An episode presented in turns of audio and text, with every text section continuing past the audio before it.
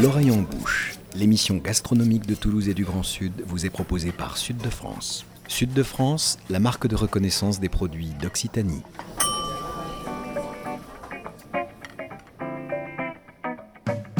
Bonjour et bienvenue dans l'oreille en bouche, l'émission gastronomique qui met Toulouse et le Grand Sud dans ses casseroles et dans vos oreilles.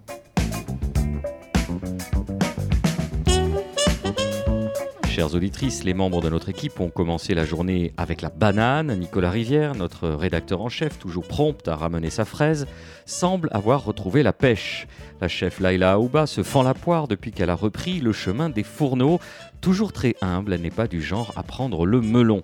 Nous sommes donc loin de sucrer les fraises, alors on en profite pour vous proposer une émission juteuse tout en sucrosité. On va faire un tour dans un verger méconnu, un jardin des délices tarn et où poussent des merveilles qui ont subjugué les plus grandes tables de France à la rencontre d'un arboriculteur qui cultive son jardin loin de notre agitation métropolitaine. Alors Nicolas Rivière nous prouve encore une fois qu'il ne compte pas pour des prunes, avec un reportage réalisé euh, chez Yannick Colombier à l'Isaac. Voici ce qu'en disaient Claire Cam et Théo Fernandez de l'Auberge de la Forge, qui étaient nos invités voici 15 jours. Mon coup de cœur euh, Oui. récent, euh, bah, ça a été notre rencontre lundi donc avec Yannick Colombier à l'Isaac. Donc il nous a montré tous ses fruits, tout ce qu'il allait alors, euh, pouvoir dites à nos nous auditrices. euh, proposer. Donc euh, là, les cerises qui vont arriver euh, euh, là très prochainement. Donc on espère peut-être pour la réouverture. Euh, ensuite, euh, on aura les abricots, les pêches, les pêches de vigne. Il y en a euh, pour tous les goûts. L'Isaac, ça se situe où? Alors l'Isaac, euh, c'est dans le Tarn-et-Garonne. à côté de moi ça. Voilà. Donc pas très loin d'ici. Donc nous, on, on ira sûrement euh, du coup euh, les chercher directement chez lui. Vous les avez coiffés au poteau, Nicolas Rivière, avant même que Claire et Théo n'aillent à l'Isaac. Vous avez sauté dans votre automobile pour aller à la découverte donc de ce fameux travail arboricole de Yannick Colombier. Oui, et aller à la rencontre de Yannick Colombier, c'est prendre la route de l'un des plus beaux et des plus grands vergers euh, de France, un pays là encore de cocagne, comme le sont d'ailleurs quasiment tous les départements du Grand Sud-Ouest et d'Occitanie. L'Isaac, où est installé Yannick Colombier, c'est donc un petit village du Tarn-et-Garonne où il flotte dans l'air, surtout en cette période de l'année, une véritable douceur de vivre sur les talus, au bord des fossés, dans ce paysage très verdoyant. On aperçoit les bicyclettes des ouvriers agricoles qui, en cette fin de printemps, sont en train d'éclaircir les vergers, de préparer par de menus travaux les futures récoltes estivales. Et puis, il y en a déjà qui battent leur plein. Chez Yannick Colombier, c'est le cas de la cerise, effectivement, ou plutôt des cerises, puisqu'il en a diverses variétés. Je vous en ai d'ailleurs rapporté, Boris Georgelin, pour satisfaire à votre proverbiale gourmandise et justement pour que vous puissiez les goûter de rechef, puisque je vois que vous vous impatientez, eh bien je vous propose que l'on parte tout de suite se promener avec Yannick Colombier dans son verger. Alors là, on se trouve, euh, nous, on est aux portes du Quercy, l'Isaac. Alors l'Isaac, c'est entre Moissac et Montauban, en bas de la Française. Et on est carrément entouré par le, par le Tarn. Le Tarn, il fait une boucle. Et alors, la- chance qu'on a, c'est qu'on a une, c'est complètement une terre d'alluvium. Donc, on, a un terroir, euh, on est jalousé parce qu'il y en a qui disent qu'on est un peu la Californie de, enfin, de, la, de la France. Donc euh, des fois même euh, 60 à 80 mm d'eau, le lendemain on rentre dans les champs sans problème. hein. Alors que juste là, comme on est au port du Quercy, vous faites à peine un kilomètre, de suite en coteau, ben, là c'est plus compliqué. La terre elle, colle, euh, s'il pleut ils ont, ils ont du mal à travailler. Et puis, ben, pour citer un exemple, hum, nous quand on plante des arbres, moi je suis avec un pelle bêche et tout simplement. Alors qu'un coteau il leur faut une tarière. Donc au sein de ce département du Tarn-et-Garonne qui est connu pour sa production euh, arboricole, fruitière, vous, vous avez un microclimat, micro-terroir d'exception? Oui, parce que euh, euh, on est au pied du coteau. Donc euh, le vent de nord, quand il souffle, on commence à, le sentir qu'à là à peu près où on se trouve. Et le Tarn, il est là. Juste là. Ça, c'est une mine d'or parce qu'on peut arroser quand on veut et quand il gèle, ben, on fait du gel comme on veut. Quoi. Moi, j'aime bien.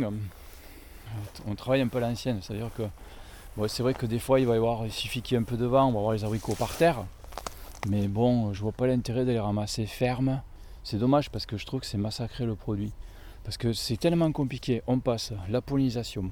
L'année dernière, on n'a pas eu beaucoup de, de brugnons et d'abricots. parce que quand ils étaient en fleurs, il y a eu 8 jours de pluie. Donc ça a mal pollinisé, donc on a fait un été qui était assez compliqué. Et dès que je faisais un marché, à 9h30, je partais j'avais tout fini, parce que j'avais rien. Donc je maintenais mes places, mais bon, c'était pas forcément agréable.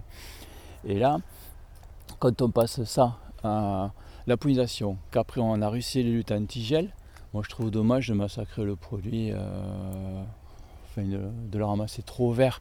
Après parce que moi je travaille justement pour les, les c'est du direct. Les clients euh, ils viennent au marché, c'est pour manger des fruits, pas une semaine après, c'est de l'instantané. Et moi j'aime bien travailler comme ça. je suis incapable de travailler autrement maintenant. Justement, pour revenir un petit peu à, l'origine de, tout ça, euh, vous, vous êtes euh, d'ici et vous êtes issu d'une famille qui était euh, une famille d'arboriculteurs. Voilà, voilà. voilà. Bah, je me rappelle quand j'étais petit, mes parents venaient me chercher après, au primaire, à 4h30. Et comme ils travaillaient dans les champs, ben, ils me mettaient sous un arbre, puis je jouais aux petites voitures dessous. Donc j'ai appris à observer inconsciemment si l'arbre a besoin d'eau ou pas, par rapport aux, feuilles. Enfin, on observe tout quand on est petit. Je pense que ça m'a servi parce que maintenant on voit vite si un arbre il, a soif, on voit ce qu'il faut lui apporter. Mais après, on arrose vraiment s'il faut, parce que je trouve que quand il y a trop d'eau, justement, c'est vrai qu'on a un beau calibre, mais on a moins de sucre, moins de goût. Et on va. Euh, moi, je préfère soulager l'arbre euh, une fois qu'il a travaillé. C'est, un peu dur à dire, mais une fois qu'il a produit et qu'on a, a ramassé les fruits, ben là on va l'y amener à boire un peu parce que euh, ça va le reposer. Alors pareil, j'ai pas opté pour les variétés précoces parce que j'aime bien goûter et quand je goûte les variétés précoces, je trouve que euh, c'est que de l'acidité et de l'eau, il n'y a pas de sucre. justement hier je parlais avec euh, le chef du Bristol qui m'a appelé pour des cerises il me demandait si j'avais l'abricot. Je dis que non, parce que j'ai expliqué que justement les variétés précoces. Euh, il me dit oui, vous avez raison, parce qu'on en a pris et c'est acide, c'est immangeable. Même si on le travaille, qu'on le laisse mûrir, bah, il manque un truc. Quoi. Il faut du soleil quand même. Hein. Quand c'est précoce, je trouve que ça manque toujours un peu de soleil. Et puis après, sur les marchés, on n'a pas droit à l'erreur, parce que si le client il vient et qu'il est déçu, après il ne la reprend pas. Et il faut vraiment s'appliquer. Moi j'aime bien m'appliquer. J'aime bien avoir la conscience tranquille. Si les gens, ils ont. Je dis une clientèle, elle a confiance. Alors, des fois, quand au début, là, on a eu des soucis parce qu'avec cette pluie, on avait la cerise de la burlette, elle tenait pas. Euh, fragile parce que, bon, déjà, euh, par rapport à la pluie, et puis, euh, comme elle est molle, et les clients, ils ont des soucis. Et ils me disent, à chaque fois, ouais, on n'est pas habitué à ça, alors j'aurais expliqué. Mais bon, il faut pas. On a droit à une erreur de temps en temps, mais après, il faut pas, faut pas abuser, quoi. Tout à l'heure, quand vous disiez euh, je, travaille un peu à l'ancienne, ça consiste aussi à laisser de, l'herbe pousser dans les parcelles. Voilà. Ben là, on ne désherbe pas, comme ça, parce qu'on met des bactéries dans le sol. Euh, j'ai, euh, je travaille avec Bio3G, ils viennent souvent, on fait des analyses de terre et tout, je leur fais confiance. Donc du coup, on met des bactéries dans le sol, ça, ça booste le sol. Et le but, justement, c'est que quand on a de l'herbe comme ça, c'est ah, ben, il y a une faune dedans, ça vit. Donc euh, ce serait bête de désherber pour après tuer les bactéries qu'on a mis. Parce que là, on voit des coquelicots, on voit plein de choses. Là, on n'est ah pas dans un jardin. Là. Oui, c'est ça. Donc, euh, on a fait la parcelle où on a les jeunes cerisiers. On a remarqué qu'il y a plein de chardons et les pucerons sont dans les chardons. Donc du coup, euh, on laisse tranquille. Parce que justement, euh, ils sont tellement occupés avec les chardons qu'ils nous laissent les arbres tranquilles. Donc euh, on est un peu en permaculture, hein, c'est sympa. Il faut observer. Et, de toute façon, on y, vient petit à petit et, c'est chouette. quoi. Vous avez combien d'hectares, Yannick? On en a une dizaine. Ouais. Avec un peu de tout, justement d'aménager, comme toujours pareil dans l'esprit de, de, faire les marchés, c'est d'occuper une place toute l'année. Donc on a un peu de, ben, on a des cerises, abricots, euh, poires, euh, pommes, quelques pommes, euh, brugnons, pêche. voilà. Et ça permet de. quelques kiwis. Ça permet de ben, justement de, tenir ses places toute l'année. C'était le but. Et après, avec, les restaurateurs, ça permet aussi de les servir toute l'année aussi. Bon, le seul inconvénient, c'est qu'il n'y a pas trop de vacances du coup. Voilà. Donc euh, quand je pars en vacances, euh, ne serait-ce pour les fêtes, il y en a un, il est, triste, c'est le, fruitier de Plaza Athénée qui me dit, il s'appelle Georges, il me dit Oh non Je dis oui, oui, oui. Parce qu'ils sont accros. Quand vous dites avoir une place toute l'année, ça veut dire effectivement avoir des fruits quelle que soit la saison, enfin évidemment des fruits qui correspondent à, leur saison. Tout à fait, ouais. Jamais du hors saison. Moi, il y a un truc qui me fait marrer. Euh, c'est, euh, j'ai, des collègues qui sont revendeurs, fait c'est des maraîchers. Et euh, donc bio. Bon, la, démarche est bien, c'est marqué bio. Après, je trouve que c'est. Moi, je pense que quand on a l'esprit d'être bio, on respecte les saisons. Et quand on vend des pommes toute l'année, même bio, qui arrivent de je sais pas où, là je voyais de la poire qui arrivait du Chili, de la William, bio. moi, ça me pose question parce que déjà il faut qu'elle traverse. Euh, et est-ce que les normes bio sont les mêmes à l'étranger qu'en France ou en Allemagne où elles sont quand même très sévères. Donc euh, des fois je, suis un peu sceptique là-dessus. Et hum, je suis pas fan.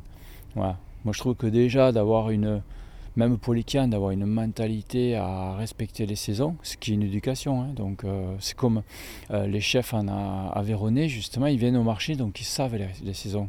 Et souvent, des fois, j'ai affaire à des chefs à Paris. Euh, il y a encore pas longtemps de ça, il y a un chef, il me, me demandait si j'avais des prunes. Je dis non, non, les prunes, c'est pas mûr avant le mois d'août. Après, je c'est pas leur faute, parce qu'à Régis, ils trouvent de tout n'importe quand. Et euh, justement, de leur apprendre un peu les saisons, euh, bah, une fois des pêches en mois de février, j'ai dit non, non, les pêches, euh, laissez-les fleurir et puis après on verra quoi. Donc ils sont un peu déconnectés et c'est vrai qu'après, le chef quand il commence un peu à s'intéresser et qu'il commence à respecter les saisons, c'est chouette aussi parce que ça se voit de plus en plus, mais il y a encore certains qui sont un peu déconnectés là-dessus. Quoi. Puis bon, après, ça se fait tout seul quand on respecte les fruits, et tout, enfin, ça vient tout seul. Parce que euh, mon père me disait, ça serait bien d'avoir des cerises encore plus précoces. Et je dis non, ça sert à rien parce que les kiang, ils sont, ils y sont pas. Euh, même là, ça va faire euh, trois semaines qu'on vend des cerises. oh, c'est tôt, on les comprend parce qu'il faisait tellement froid jusqu'à maintenant. Ils comprennent pas trop, donc il faut respecter ces eaux, faut pas être pressé. ça démarre quand ça démarre, et voilà quoi. On aime bien, on entend ce bon sens proverbial. il a l'air très calme, il est posé. Et il distille quand même des informations qui pourraient être des petites bombes à retardement. Certains chefs de Paris ne connaissent pas les saisons. Euh, on entend qu'il faut respecter euh, évidemment le, cycle des saisons, le cycle de la nature. Ça, vous évoque quoi quand vous entendez un, faiseur comme ça, euh, Laila Aouba? Ça évoque la volonté de toujours travailler qu'avec des faiseurs et non pas avec des gros espaces de stockage type Ringis. J'imagine qu'il y a des bons producteurs aussi à Ringis, que des qui sont sélectionnés, mais ça m'évoque aussi en fait la notion de, de saison, mais de terroir aussi. Par exemple, si les cerises ou les meurises sont déjà prêtes euh, dans le Tarn, ici, euh, le meurisier, c'est un meurisier d'ailleurs, qui est au soleil, euh, il n'a pas encore fait de fruits. En Bourgogne, vous dites voilà, en Bourgogne. Donc en fait, il y a aussi cette notion de, terroir, de chaleur qui se diffuse, de fruits qui arrivent un peu en, décalé. Donc c'est ça le respect de la nature et des producteurs en fait. Nicolas Rivière et justement, Leïla, du côté de Savigny, où vous êtes, depuis que euh, la terrasse a pu euh, rouvrir euh, ses portes et bientôt la salle, est-ce que vous avez pu voir passer dans vos cuisines, dans votre cuisine, quelques fruits de saison? Je sais que vous êtes allé à la cueillette il y a quelques semaines quand nous avions Bruno Verju comme invité. Là, vous avez des, fruits en ce moment alors j'ai des fraises, des fraises magnifiques. Donc là pour le moment, c'est les fraises qui sont au rendez-vous pour les desserts, mais aussi pour le salé, parce que bon, c'est bien aussi d'apporter une touche sucrée, mais légèrement sucrée à certains plats salés. Et je pense à la fraise, notamment avec les, par exemple, haricots verts, euh, des poireaux, tout ce qui est un peu cuit vapeur. Puis on va mettre ce petit peps en fait avec l'acidité, quasiment même couper la, fraise et la tremper un peu dans du vin ou euh, dans un vinaigre de xérès ou euh, avec une touche de poivre timut ou un, poivre, un autre poivre, poivre acidulé. Et c'est pour ça que les fruits sont importants pour moi. C'est un, c'est, un condiment et ça peut être aussi le fruit en soi quand un fruit est exceptionnel. Et je pense à certains grands chefs en fait qui proposent un plateau de fruits où le fruit il n'a pas besoin d'être touché, il a besoin juste d'être nettoyé et posé sur, un, sur une assiette. Et euh, notamment Barbeau, M. Pascal Barbeau, qui, travaille le fruit euh, d'une façon incroyable, et notamment sans trop d'intervention. Alors dans le premier extrait qu'on a écouté, euh, Yannick Colombier évoque sa collaboration avec les restaurateurs. D'ailleurs, euh, il est très humble parce qu'il fait même pas du name dropping, comme on dit. Il laisse pas transparaître le nom de gens prestigieux pour faire le malin. C'est juste que c'est des gens à qui il travaille.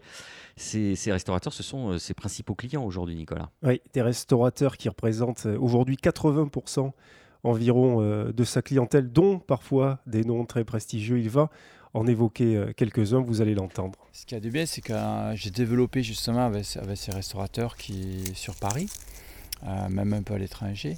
Et ce qui a du bien, c'est que justement, je leur vends des produits de, qui sont haut de gamme, parce qu'ils sont triés, donc y le coût est un peu plus élevé.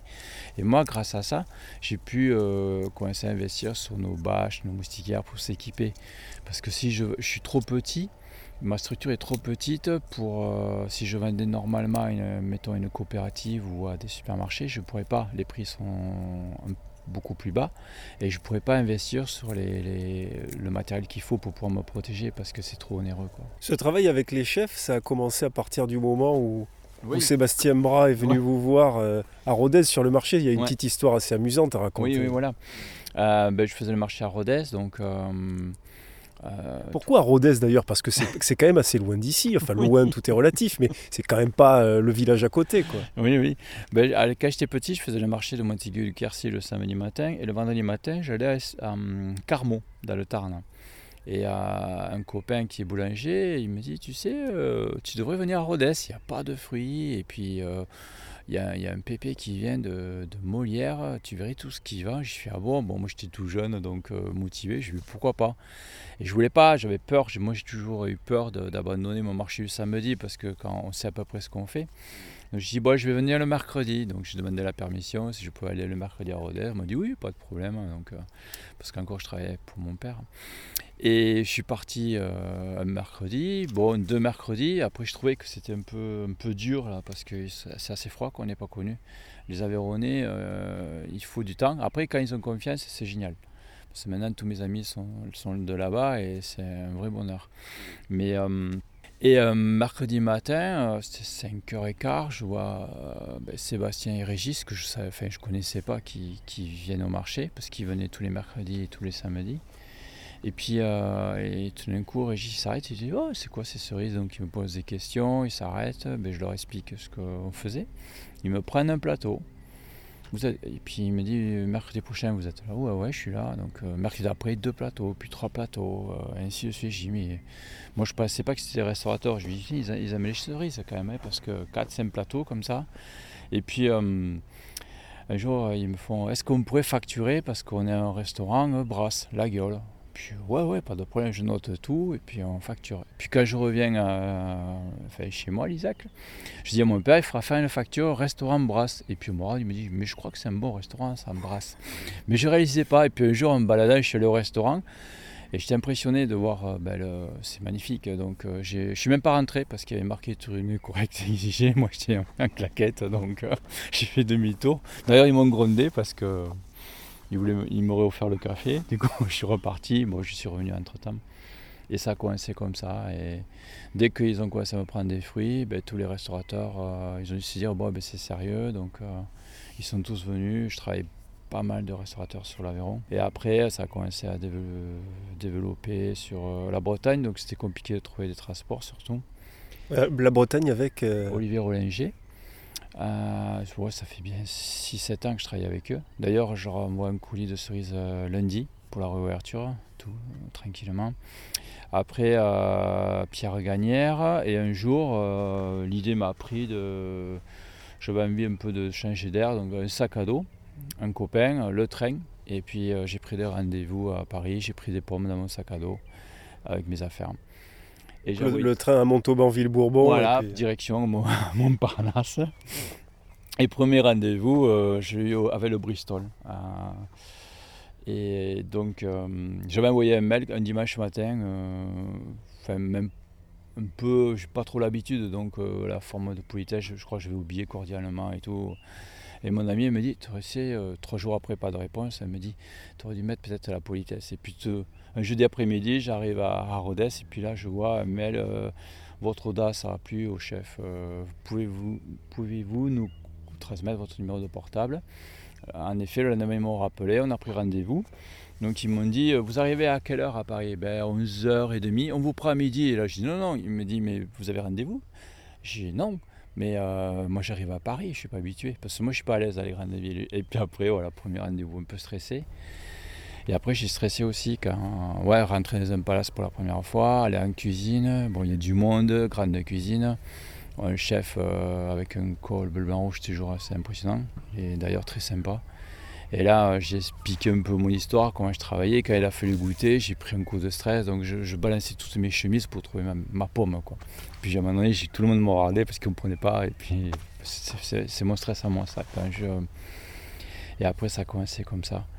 Parce que je pense qu'ils ont eu beaucoup de monde qui allait les voir, mais pas avec du suivi. Donc pendant un an, je pense que j'ai été testé. J'ai travaillé aussi avec le Plaza Athénée, Jessica après le Pato, euh, et puis Georges à Fruiterie qui sont super sympas.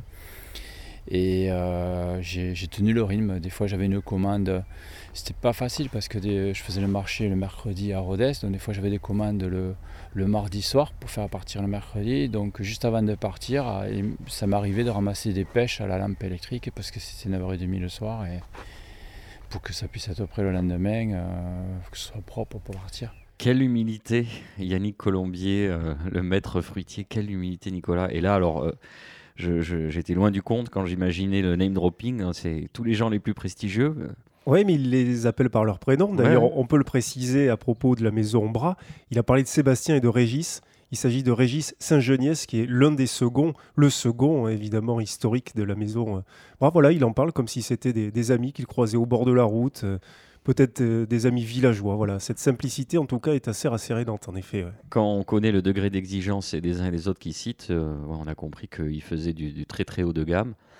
Et on a compris aussi qu'il euh, s'investissait presque en oubliant sa vie personnelle.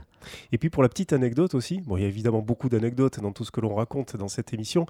Pascal Barbeau, dont parlait Laïla, est l'un des rares qui est effectivement allé sur l'exploitation euh, de Yannick Colombier pour voir les vergers, pour visiter. Et il repart avec euh, en général pas mal de cajots. Là, il a une réaction? C'est d'ailleurs euh, vraiment cette assiette de Pascal Barbeau, un ami, un, ami chef qui n'est pas très dessert, même pas du tout dessert, m'a dit récemment, en parlant de l'émission sur les fruits, m'a dit le meilleur dessert de ma vie, c'était l'assiette de fruits de Pascal Barbeau. Et j'imagine, ce sont bien les fruits que cet humble magnifique euh, personnage. Et en parlant des cerises, d'ailleurs, les cerises acides qu'il considère acides, j'ai une petite, euh, une petite idée de recette pour les gens qui ont des euh, cerises un peu type griotte. ça vient d'Alep, donc c'est un plat syrien. C'est la kefta, donc la boulette de viande hachée, à laquelle on rajoute moitié quantité de cerises pour amener cette acidité au lieu d'utiliser du citron ou au lieu d'utiliser du vinaigre. Donc rien n'est gâché, même s'il y a de l'acidité, le fruit est là. Il suffit juste de l'adapter avec euh, un meilleur compagnon. Nicolas? Laïla, à propos de fruits cuisinés ou en tout cas qui intègrent des préparations plutôt salées, est-ce que euh, l'Orient a une tradition, est-ce que la cuisine orientale a une tradition plus affirmée que la nôtre en la matière? Est-ce que ce sont des ingrédients, des produits, hein, comme aimait le dire euh, Bruno Verju, qui entrent plus fréquemment dans les préparations salées? Alors, le, pruneau, tagino pruneau, par exemple. Euh, pruneau très présent. Ensuite, ce sera, ça va être les fruits secs, beaucoup de fruits secs. Euh, il y aura aussi bah, le citron. On parle bien sûr de la tomate aussi, mais ça c'est partout dans le monde. La tomate qui est un fruit incroyable. Il y a ce côté sucré en fait dans la cuisine marocaine qu'on retrouve beaucoup, notamment avec le tagine, euh, tagine au pruneau, qui est un délice auquel on rajoute des amandes caramélisées, enfin pas caramélisées, mais toastées, euh, c'est une influence un peu, enfin pour moi je la retrouve un petit peu parce que j'essaye de l'adapter en rajoutant l'acidité. Donc euh, des fois les fruits s'ils sont acides c'est plutôt bien pour moi.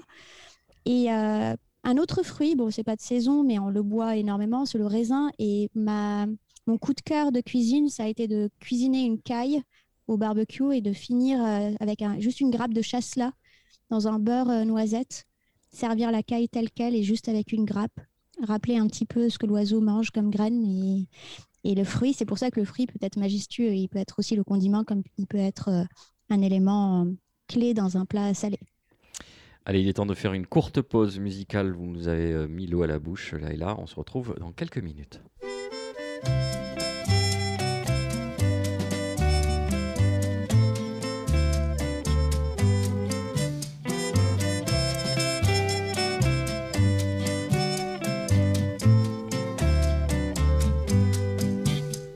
Ta mère t'a donné comme prénom salade de fruits Oh, quel joli nom! Au nom de tes ancêtres havaïens, il faut reconnaître que tu le portes bien. Salade de fruits, jolie, jolie, jolie. Tu plais à mon père, tu plais à ma mère. Salade de fruits, jolie, jolie, jolie. Un jour ou l'autre, il faudra bien qu'on nous marie.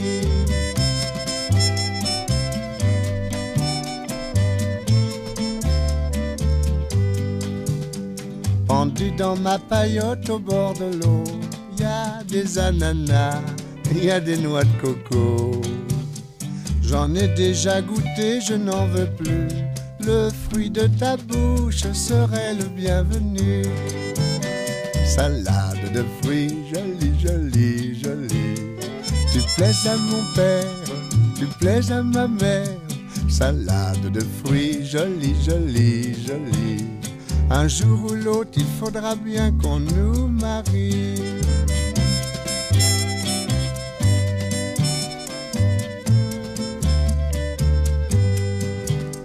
Je plongerai tout nu dans l'océan pour te ramener des poissons d'argent avec des coquillages lumineux. Oui, mais en échange, tu sais ce que je veux. Salade de fruits, jolie, jolie, jolie. Tu plais à mon père, tu plais à ma mère. Salade de fruits, jolie, jolie, jolie. Un jour ou l'autre, il faudra bien qu'on nous marie.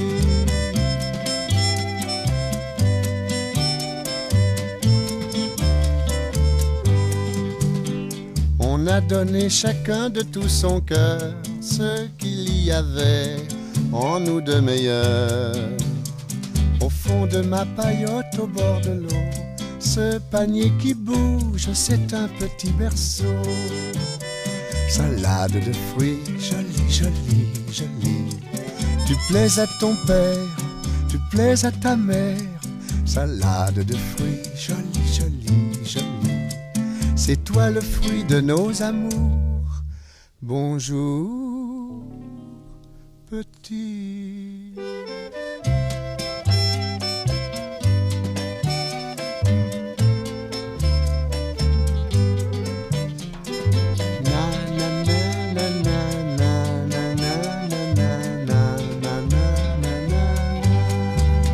De retour dans l'oreille en bouche, euh, l'émission gastronomique qui parle la bouche pleine. Les oreilles les plus attentives auront reconnu le générique de. C'était quoi, Nicolas? C'était la bouffe au temps du Corona, les 52 épisodes quotidiens que nous avions co-animés tous ensemble pendant le, le premier confinement. Ça fait un joli souvenir. Tout à fait. Et donc on s'intéresse cette semaine aux fruits, et en particulier au verger d'un maître fruitier qui a conquis un grand nombre de restaurateurs étoilés. C'est Yannick Colombier qui exerce son art à l'Isac dans le Tarn-et-Garonne.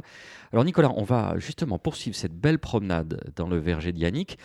Vous avez euh, prolongé la discussion autour des relations avec les grands chefs. On va apprendre plein de choses. S'il n'y avait pas eu cette rencontre avec les frères Bras, euh, qui vous ont en quelque sorte ouvert les portes de la grande restauration parisienne, vous auriez travaillé de la même manière? Vous travailliez peut-être déjà à l'époque de la même manière? Est-ce que ça a changé quelque chose? Oui, ça a changé quelque chose parce que les frics, euh, au début, euh, je me sentais pas capable, euh, c'est des- c'est un peu comme des paliers, je me sentais pas capable de faire un fruit. euh, euh, finalement, c'est la facilité de faire un fruit euh, qui est pas mûr. C'est juste, euh, on ramasse, on met dans des plateaux, c'est de la matière, quoi. Et euh, ben, chez les brasses, ils me demandaient des fruits mûrs parce qu'ils ils ont raison, quoi. Le fruit mûr est bon. Alors à chaque fois, je triais les fruits mûrs pour eux et je trouvais ça compliqué parce que c'est du temps, c'est du travail. Mais c'est tellement. euh, c'est chouette parce que c'est bon, c'est délicieux, quoi. Et après, euh, je me suis dit, bon, ben, on va essayer de. Si brasses, et ils sont contents. Euh, si j'arrive à avoir des clients qui, sont, qui soient contents pareil, euh, ben, ça peut que être chouette quoi. Donc du coup petit à petit, j'ai mis trois ans à peu près à m'adapter pour faire des fruits euh, à maturité. Parce qu'il y a la perte, il y a tout. Vous voyez tout ce qui est par terre là, c'est- on les a fait tomber. C'était l'excès. C'est une sorte de vendange en vert, quoi. Hein. Ouais, voilà. moi, je, le fais faire à, Joël et, Mohamed qui l'ont fait parce que moi, j'ai toujours peur. Euh, je suis un peu à l'ancienne, quoi. La perte, euh, j'aime pas perdre et je préfère leur faire faire. Je le vois pas parce que moi, ça me, c'est un peu comme si, je sais pas, ça. J'ai pas de bonnes sensations de faire tomber des fruits. Alors qu'il faut le faire vraiment, hein. mais c'est pas mon truc. Bon, on fait tout à la main. Hein. Il n'y a pas de c'est aussi beaucoup de travail, mais bon, après, le résultat, il est. Quand je vois les, les clients qui viennent sur le marché et qui me disent que les enfants remangent des fruits et que même eux, ils retrouvent les goûts de quand ils étaient petits, ben c'est vraiment la récompense du, ben de, de ma passion. Et le fait que vous ayez cette clientèle-là maintenant et ce succès, ça vous rend plus attentif à ce qu'ils font de vos fruits après? Parce qu'on sait par exemple que Michel Bachès, dans le Roussillon, euh, avec ses agrumes, fait un énorme tri sur sa clientèle. Est-ce que vous, vous êtes comme ça aussi? Non, moi, enfin, non, pas encore. Enfin, moi, quand j'ai affaire à un chef qui est passionné, comme là, euh, j'ai reçu un couple à l'auberge de la Forge. Euh, jeunes, passionnés, ben, on ne peut pas leur dire non parce que euh, quand ils voyaient les fruits comme ça, on voit que les yeux pétillent. Ils sont, je pense qu'ils vont, ils vont s'éclater dans leur boulot. des, moi j'aime mon métier, ils aiment leur leur. Quoi. Et quand ils commencent à faire des kilomètres pour venir me voir, c'est que bon, il y a un truc. Donc moi j'aurais du mal à dire non. Donc après, du coup, euh, malheureusement, euh, ben, j'irai moins de produits sur les marchés. Ce qui est marrant après sur les marchés, euh, moi j'arrive, je me mets à ma place, je vends, je, je, dis rien, je fais mon travail et je ne fais pas de pub, rien. Ils le savent les gens qui mangent les mêmes fruits que ce qu'ils retrouvent chez, chez, Sébastien Bras ou chez Pierre Gagnère Certains oui, mais après pas forcément tous, surtout l'été quand il y a les touristes. Mais moi, j'aimais, fait, je, je, suis assez. Euh, je préfère rester tranquille. Euh, je sais pas, mon, je trouve après c'est prétentieux. Donc euh, voilà, j'ai assez de. pour moi, le marché maintenant, il faut, il faut que je décompresse. Là, ce soir, on part dans l'Aveyron avec nos cerises. C'est pour s'amuser, pour discuter avec la clientèle. Le stress, je l'ai eu lundi parce que. Hum, j'avais pris les commandes, donc les chefs, une fois qu'on valide, on valide. Et puis euh, il a pas fait, il faisait chaud, donc je pensais être tranquille. Et les cerises n'étaient pas, pas forcément assez mûres. Donc il a fallu vraiment sélectionner sur l'arbre. Ça a pris beaucoup de temps. Et au transport, j'étais un peu limite quoi, par rapport à l'horaire. Parce qu'après, il faut que ça parte en T1 pour monter à Paris. Parce qu'il faut savoir que c'est ramassé le matin, ça part l'après-midi, c'est livré le lendemain matin en étant producteur, on a quand même cette force à mettre du frais sur un marché ou dans une table. Sur. Là, le chef, euh, non, c'est le pâtissier justement de, à côté de Saint-Tropez, il m'appelle. Ce matin, il me dit les fruits sont partis. Je dis non, non, on finit juste là, parce que j'expliquais que c'était dur parce que c'était pas assez mûr. C'était frais, c'était à peine prêt, que c'est vient de partir il y a à peine une heure, et puis demain matin, il a, il a dans sa pâtisserie. On peut pas mieux faire, en fait, je trouve que c'est génial. On sent, euh, là, au-delà de la simplicité, la, cet, enthousiasme encore. Il n'est pas du tout blasé par son travail. Il est encore. Euh, Alors que c'est un travail colossal qu'il entreprend parce que ce qu'il est en train de raconter. Super pénible. Hein. le, travail de la cueillette, quasiment pièce par pièce, fruit par fruit. Là, les cerises qu'on est en train de, manger, enfin surtout vous, euh, Boris. Oui, je, euh, je coupable. Anne-Sophie Pic va en recevoir à Valence, il va sur l'arbre, il regarde les cerises, il les choisit une par une. Il faut se rendre compte de ce que ça représente à l'échelle d'un verger qui fait une dizaine d'hectares. Donc effectivement, réussir à avoir cette simplicité, cet enthousiasme, cet engouement-là euh, pour ces produits, l'envie de les faire partager avec le travail que ça représente, là encore une fois, euh, on peut lui tirer un grand coup de chapeau. Allez, on continue cette exploration arboricole avec Yannick Colombier qui évoque à présent avec vous, Nicolas, les fruits d'été, les fruits d'hiver les saisons et donc aussi dans la météo. après, je suis plus. Euh, après, le, les fruits d'été, je trouve que c'est plus technique que les fruits d'hiver. Parce que, bon, une pomme, vous la laissez mûrir, c'est facile à travailler une fois qu'elle est mûre. C'est comme une poire. Et alors que les fruits d'été, si tout le monde.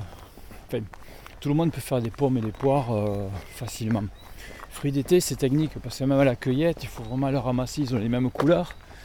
Euh, il faut ramasser vraiment, euh, il faut qu'ils soient mûrs quoi, parce que si c'est pas mûr, ça mûrit pas, ça flétrit parce qu'il manque du sucre et ils vont pourrir. Une fois j'étais choqué, je vais à la, au transporteur et puis je vois une variété d'abricots. C'est du berga rouge. Et j'adore cet abricot. je dis, mais dis, c'est pas possible. Les miens, pourtant, c'était un collègue qui était peut-être pas loin d'ici. Il avait trois semaines d'avance sur moi. Impossible, c'est pas possible. Et comme c'est très coloré, je pense qu'il avait dû ramasser, sauf que c'est des cailloux. Donc le client, euh, quand il voit ça, il en a envie d'en acheter parce que c'est super joli. Sauf qu'après, justement, ça mûrit pas, ça fait les tris et puis ça pourrit. C'est pour ça souvent qu'on nous dit Ouais, l'abricot, euh, il mûrit pas. Quand euh, on l'a, ça mûrit pas. Je dis Si, quand on laisse mûrir un peu, il va continuer à mûrir, c'est normal. Alors que, enfin, tous les fruits, à part les cerises, justement. Et voilà les, les brugnons. Voilà, on voit qu'il y, a de l'herbe. Et ça, c'est pas couvert en revanche. Et là, non, il faudrait que j'investisse sur des filets par grêle. Alors, il y a trois ans, on avait grêlé. Euh, bon, super déçu. Ah, c'était une nuit d'été. J'ai même reçu une alerte euh, de, ma banque. Attention, grêle. Et puis en effet, on a, bien. Les brouillons étaient bien. Euh, il y avait des chocs, c'était assez impressionnant. Et on les a vendus quand même parce que même grêlés, ça avait cicatrisé. ils, étaient, ils étaient tellement bons que les cas ils achetaient. Ils disaient oh, on veut des brouillons moches, il n'y a pas de problème, ils sont bons. Donc c'est rassurant. La météo, c'est quelque chose que vous surveillez tous les jours, plusieurs fois par jour. Ouais, le matin, surtout au printemps quand on est sur euh, le gel. Après, dès que l'abricot, là, euh, on regarde la pluie par rapport aux cerises aussi. Et après, euh, bon, avec nos structures de bâche, bientôt ce sera du souvenir. Mais après, météo, surtout sur abricot. Parce que quand ils sont mûrs, il faut vraiment regarder s'il y a beaucoup de vent. Parce que s'il y a du vent ou un orage arrive le soir, s'ils sont bien mûrs, euh, l'année vous avez tout par terre. Donc là, c'est un peu dommage. Quoi. Parce que euh, un abricot, quand il est mûr, faites juste ça, il tombe. Donc là, il suffit qu'il y ait du vent et je sais que c'était, je sais pas quand, un soir, il y en avait un orage. Et le lendemain, euh, bien sûr, tout était par terre. Et là, on peut le ramasser quand même et le vendre ou c'est un peu tard? Non, non, non, là, il est mâché, quoi. Parce qu'il est mûr, c'est fragile, c'est mâché, donc euh, ben, bonne confiture, quoi. Mais il faut éviter quand même. Donc du coup, on regarde beaucoup la météo, parce que si prévoit un orage, on, va essayer d'y passer quand même pour éviter ça, parce que c'est dommage aussi. Donc on court toujours après euh, le temps l'été, quoi. C'est ce qui nous... Euh, quand on sort de l'été, en général, on a besoin d'une bonne semaine de repos après. Voilà. Cette année, évidemment, il y a eu un épisode très très fort de gel partout en France. Ici, vous avez été touché? Oui, oui, oui. Ouais, on s'est retrouvé. Euh, il y a eu une première gelée un mercredi matin, un mois avant l'autre épisode, où il a fait moins 3, moins 4. Donc on avait allumé, heureusement, je pense que ça nous a sauvés. Et après, il a recommencé à geler, des gelées moins 1, moins 2. Mais bon, avec nos, notre irrigation, micro-G, bougie, on arrive à, on arrive à s'en sortir parce que. Mais là, moi, on est tombé. Euh, c'était un jeudi matin et il a fait. Je suis rentré du marché. Le mercredi matin, j'étais au marché, donc je m'étais levé à 4h30.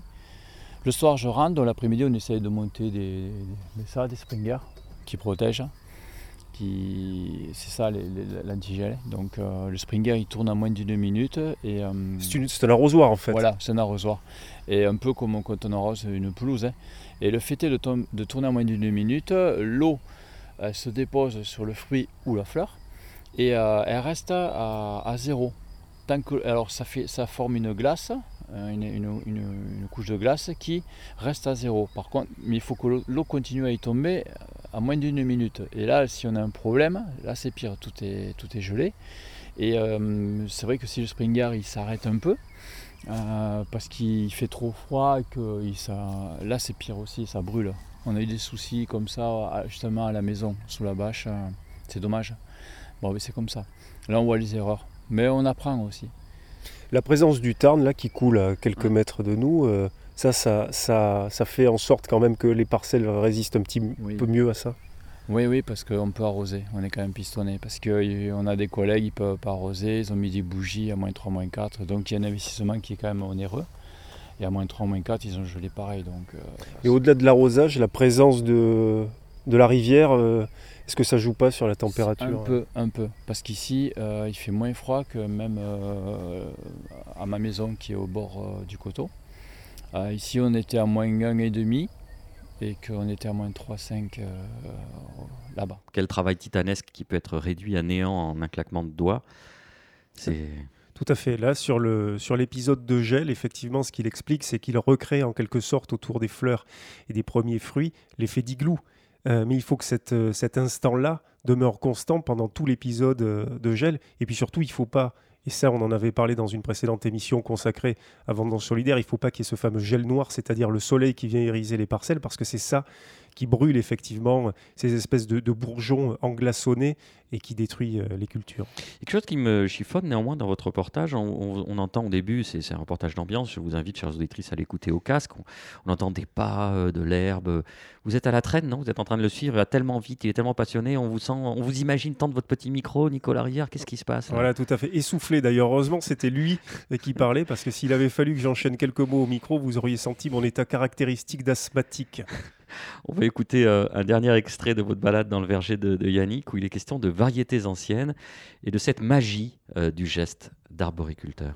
C'est des vieilles variétés, ça. Ça s'appelle, euh, ça c'est marrant le nom, topaz. Alors c'est un brouillon qui reste vert. Il est strié, il arrive fin août. Mais par contre, alors les oui, c'est pas mûr. Je dis non, goûtez, goûtez. Ouais, c'est délicieux.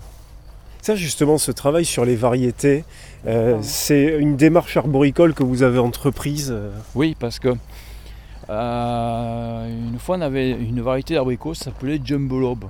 Magnifique, mais même acide, mais pas bon. Aucun intérêt d'avoir ça. Parce que on plante un arbre, on attend 3 ans, et après, si c'est pas bon, on perd du temps. Et puis, bon, il y a des fruits de structure quand même, sont quand même malheureusement c'est assez élevé, donc au bout d'un moment il faut vendre. Autrement, après, on a vite mis la clé sur la porte aussi, il faut faire, faire attention. Quoi. Et le but, c'est d'avoir, euh, de tout le temps s'intéresser, d'essayer de voir euh, ce qu'il y a de bien. Là, on a, on a, on a sugreffé là, des, une, vieille, une ancienne variété de pêche qui s'appelle Lucie. Pareil, ça arrive à septembre et j'ai, enfin, on a mis ça parce que cette pêche, elle est jaune. On dirait qu'on ferme les yeux, on a l'impression de manger une mangue. C'est super bon, c'est ferme. Et les anciens s'en servaient, ils appelaient ça des pêches de conserve. Et du coup, on en a greffé parce que quand tout le monde en fin de saison, vous avez dû le remarquer, les fruits souvent, euh, ben, les cailles arrêtent, oui c'est farineux parce que c'est fin de saison. Et puis là, du coup, quand tous les fruits sont farineux chez, les, chez les, ben, la concurrence, ben, moi on, arrive avec des fruits nectarines et pêche, c'est super bon, juteux. Et on en a jusqu'à euh, fin octobre. Et comme les, les, les arrière-saisons sont tout le temps ensoleillées, ben voilà. Au-delà d'avoir des variétés intéressantes, de cueillir à maturité, euh, de laisser aussi les sols avoir une vie microbienne, végétale complète, ça, ça joue évidemment, mais euh, est-ce qu'il y a encore une science ou une, magie qui fait qu'on a de meilleurs fruits que tel autre qui va travailler différemment? Euh, ouais, ben Le tiroir nous aide ici, déjà moi je pense, parce qu'on a une terre, euh, euh, enfin une super terre, super terre, un peu comme un vigneron qui va avoir un terroir superbe, qu'à côté, plus loin, il ne pourront pas y arriver, parce que le terroir n'est pas là. Et après, je pense qu'on pourrait pousser un peu plus euh, le goût. Ben, toujours pareil, il faut s'équiper, c'est-à-dire que, je prends un exemple, la pluie qu'on a eue là, le, week-end dernier ou avant, il a plu pendant trois jours. Si on avait eu euh, ces cerises-là, bon, j'étais déçu parce que sur l'arbre il a bu l'eau. Donc après, elles étaient gorgées d'eau, moins sucrées. Et si on avait eu des bâches, un peu pour protéger, pour pas que l'arbre, ben, on le protège de la pluie avec ces bâches-là, donc il ne boit pas d'eau. On serait resté très bon. Si on veut rester très bon, même à sa piquant, ben, il faut accepter que des fois ben, les cerises soient plus gorgées d'eau parce qu'il a plu. Et voilà. Mais après, à un niveau euh, élevé, je pense qu'on n'a plus le choix, donc il faut, se protéger vraiment. Quoi. Autrement, on ne peut pas proposer. La taille, ça peut jouer parce que par exemple, les vignerons, chez eux, ça, a une influence euh, fondamentale. Nous, on taille chaque année, euh, mais il y, y, a des cerisiers qu'on n'a pas taillés cette année parce que déjà le gel, on avait compris qu'il allait geler, et après, ils n'étaient pas forcément en fleurs. Donc, on s'est dit on va laisser tranquille parce que euh, on, préfère un peu la, carte sécurité. Mais euh, moi je pense qu'il fait. la taille, ouais, c'est important parce que les meilleurs fruits sont sur des gourmands de 2 ans. Voilà.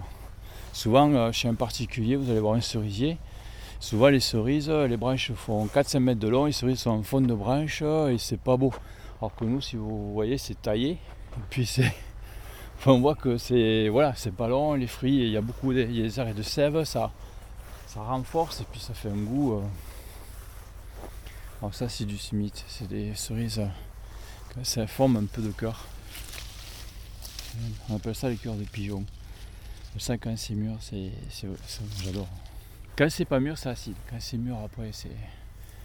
Je dirais même que c'est meilleur que faut le faire quand c'est mûr. C'est moins charnu, mais c'est quand même sympa. Elles sont pas loin là. hein. Ah, il faut 10 jours encore, ouais. Qu'est-ce que ça vous, vous inspire ces dernières réflexions, euh, Laila Ah Bah, il parle euh, de, des fruits, de mes fruits préférés, les pêches, nectarines, brugnons, tout ça, tout ça, c'est euh, c'est un bonheur. C'est un bonheur de savoir en fait euh, son- sa façon de travailler, de connaître un peu cette façon de travailler. C'est dommage qu'il soit un petit peu trop loin pour, pour nous ici. Et ça me fait penser à ce qu'on peut faire avec les pêches, les nectarines et même les abricots. C'est qu'en fait, le fruit en soi est, magnifique, mais il y a le noyau aussi qui a ce goût d'amande qu'on peut faire infuser dans de la crème ou du lait si on veut faire par exemple une, glace ou, autre. Euh, ce noyau, il est aussi, il regorge aussi de, de, goût. C'est de la magie en fait de l'amande, ce côté amande amère. Euh, donc en fait, on l'utilise de A à Z. Et aussi, ça me fait penser à un, plat un peu euh, à la mode Bria-Savarin. Ça s'appelle le péché mignon des conseillers municipaux. Et c'est en fait des rognons de porc, ça va plaire à Nicolas ça. C'est des rognons de porc cuits dans de la graisse du saindoux ou autre. Et avec, on finit avec euh, des, pêches qui sont cuites dans du beurre chaud avec des mandarines. Euh, J'imagine que Nicolas Rivière, ce plat vous évoque euh, de belles choses. Oui, j'aimerais bien d'ailleurs que vous nous le fassiez, Laïla, peut-être un jour où on ne sera pas par visioconférence, mais en présentiel, comme on dit, peut-être soit à Savigny, soit du côté euh, de Toulouse. Avec grand plaisir et je manquerai pas de faire aussi les foies d'agneau aux groseilles. Allez, on se fait notre deuxième coupure musicale. On se retrouve juste après ça. On vous libère, Laila, parce que vous devez absolument reprendre les fourneaux. À très très vite, peut-être dans 15 jours. Oui, à dans 15 jours. Scooby-Dooby, ooh, ah. Scooby-Dooby, ooh, ah. Scooby-Dooby, ooh, ah. Scooby-Dooby, ooh. La rencontrant chez des amis, je lui dis, Mademoiselle, que faites-vous donc dans la vie? Eh bien, répondit-elle, je vends des pommes, des poires et des Scooby-Dooby, ooh, Pommes, pommes, poires, poires et des Scooby-Dooby, ooh, ah. Scooby-Dooby, ooh. On a dansé toute la nuit. Puis au jour, on est parti chez moi discuter de l'amour, de l'amour et des fruits. Comme elle se trouvait bien chez moi, aussitôt elle s'installa et le soir, en guise de dîner, elle me faisait manger des pommes, des poires, des Scooby-Dooby, ah. Pommes, pommes, poires,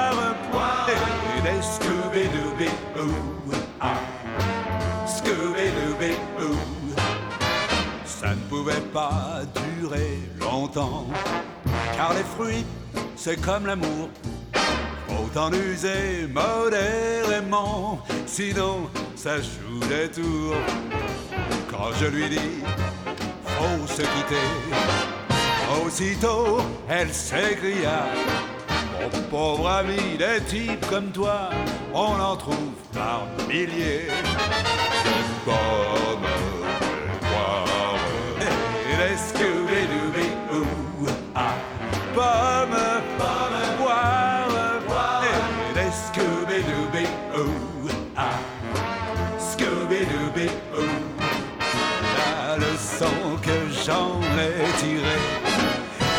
facile à deviner.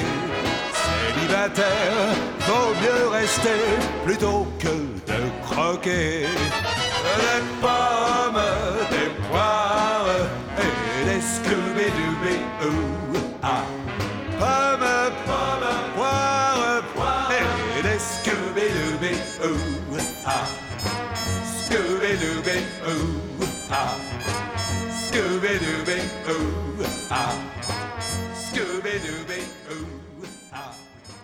De retour dans l'Orient Bouche pour notre euh, dernière partie d'émission qu'on appelle traditionnellement le quartier libre. On va commencer avec euh, vous et même finir avec vous, Nicolas.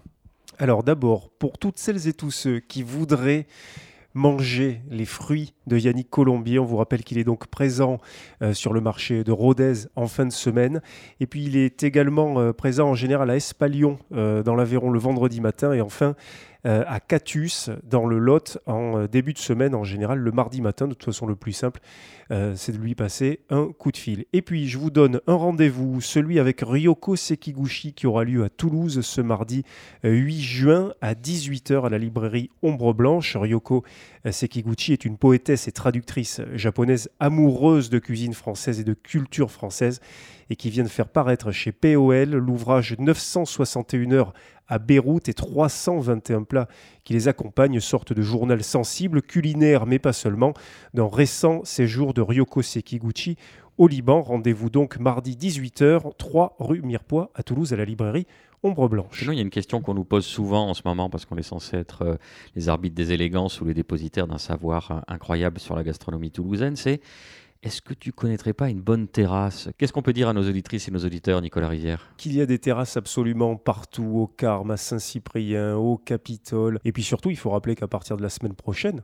hein, à partir de mercredi, ben, il n'y a pas que les terrasses qui pourront accueillir les clients, puisqu'il y aura aussi l'intérieur des restaurants, évidemment. On est très content, là encore, de pouvoir retrouver notre rythme habituel de consommateurs et de gourmands. Merci à Nicolas Rivière. L'Orient Bouche c'est fini. Merci de nous avoir suivis. Cette émission est coproduite et diffusée par l'homme qui a vu l'homme, qui a vu l'ours. Radio Radio, Radio Radio Plus et Radio Terre. Vous pouvez nous retrouver sur notre page Facebook. Vous pouvez nous retrouver sur radio-radio-toulouse.net, SoundCloud, Mixcloud, Apple Podcast, Google Podcast, Deezer et Spotify. Je vais arrêter de le dire en fait. parce que je le dis chaque, tous les 15 jours, il y en a marre quoi. Et puis la page Instagram. Je vais plutôt parler de cette page Instagram, non? Je voudrais, chères auditrices, m'attarder un instant sur notre page Instagram. Voilà, je ne sais pas comment vous le demandez, je, je sens le rouge qui me monte aux joues. Allez, je me lance. Notre gestionnaire de communauté, le sémillant Nicolas R, est venu me voir, ses yeux de cocker embués de petites larmes rondes et chaudes, et d'une voix timide m'a dit Il nous manque 5 abonnés pour atteindre les 1000 sur Instagram. Alors à mon tour, c'est l'émotion, une forme de gêne qui m'étreigne, et je vous le demande solennellement.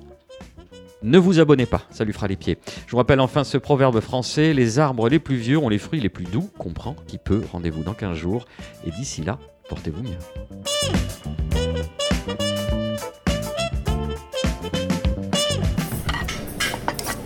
L'oreille en bouche, l'émission gastronomique de Toulouse et du Grand Sud vous a été proposée par Sud de France. Sud de France, la marque de reconnaissance des produits d'Occitanie.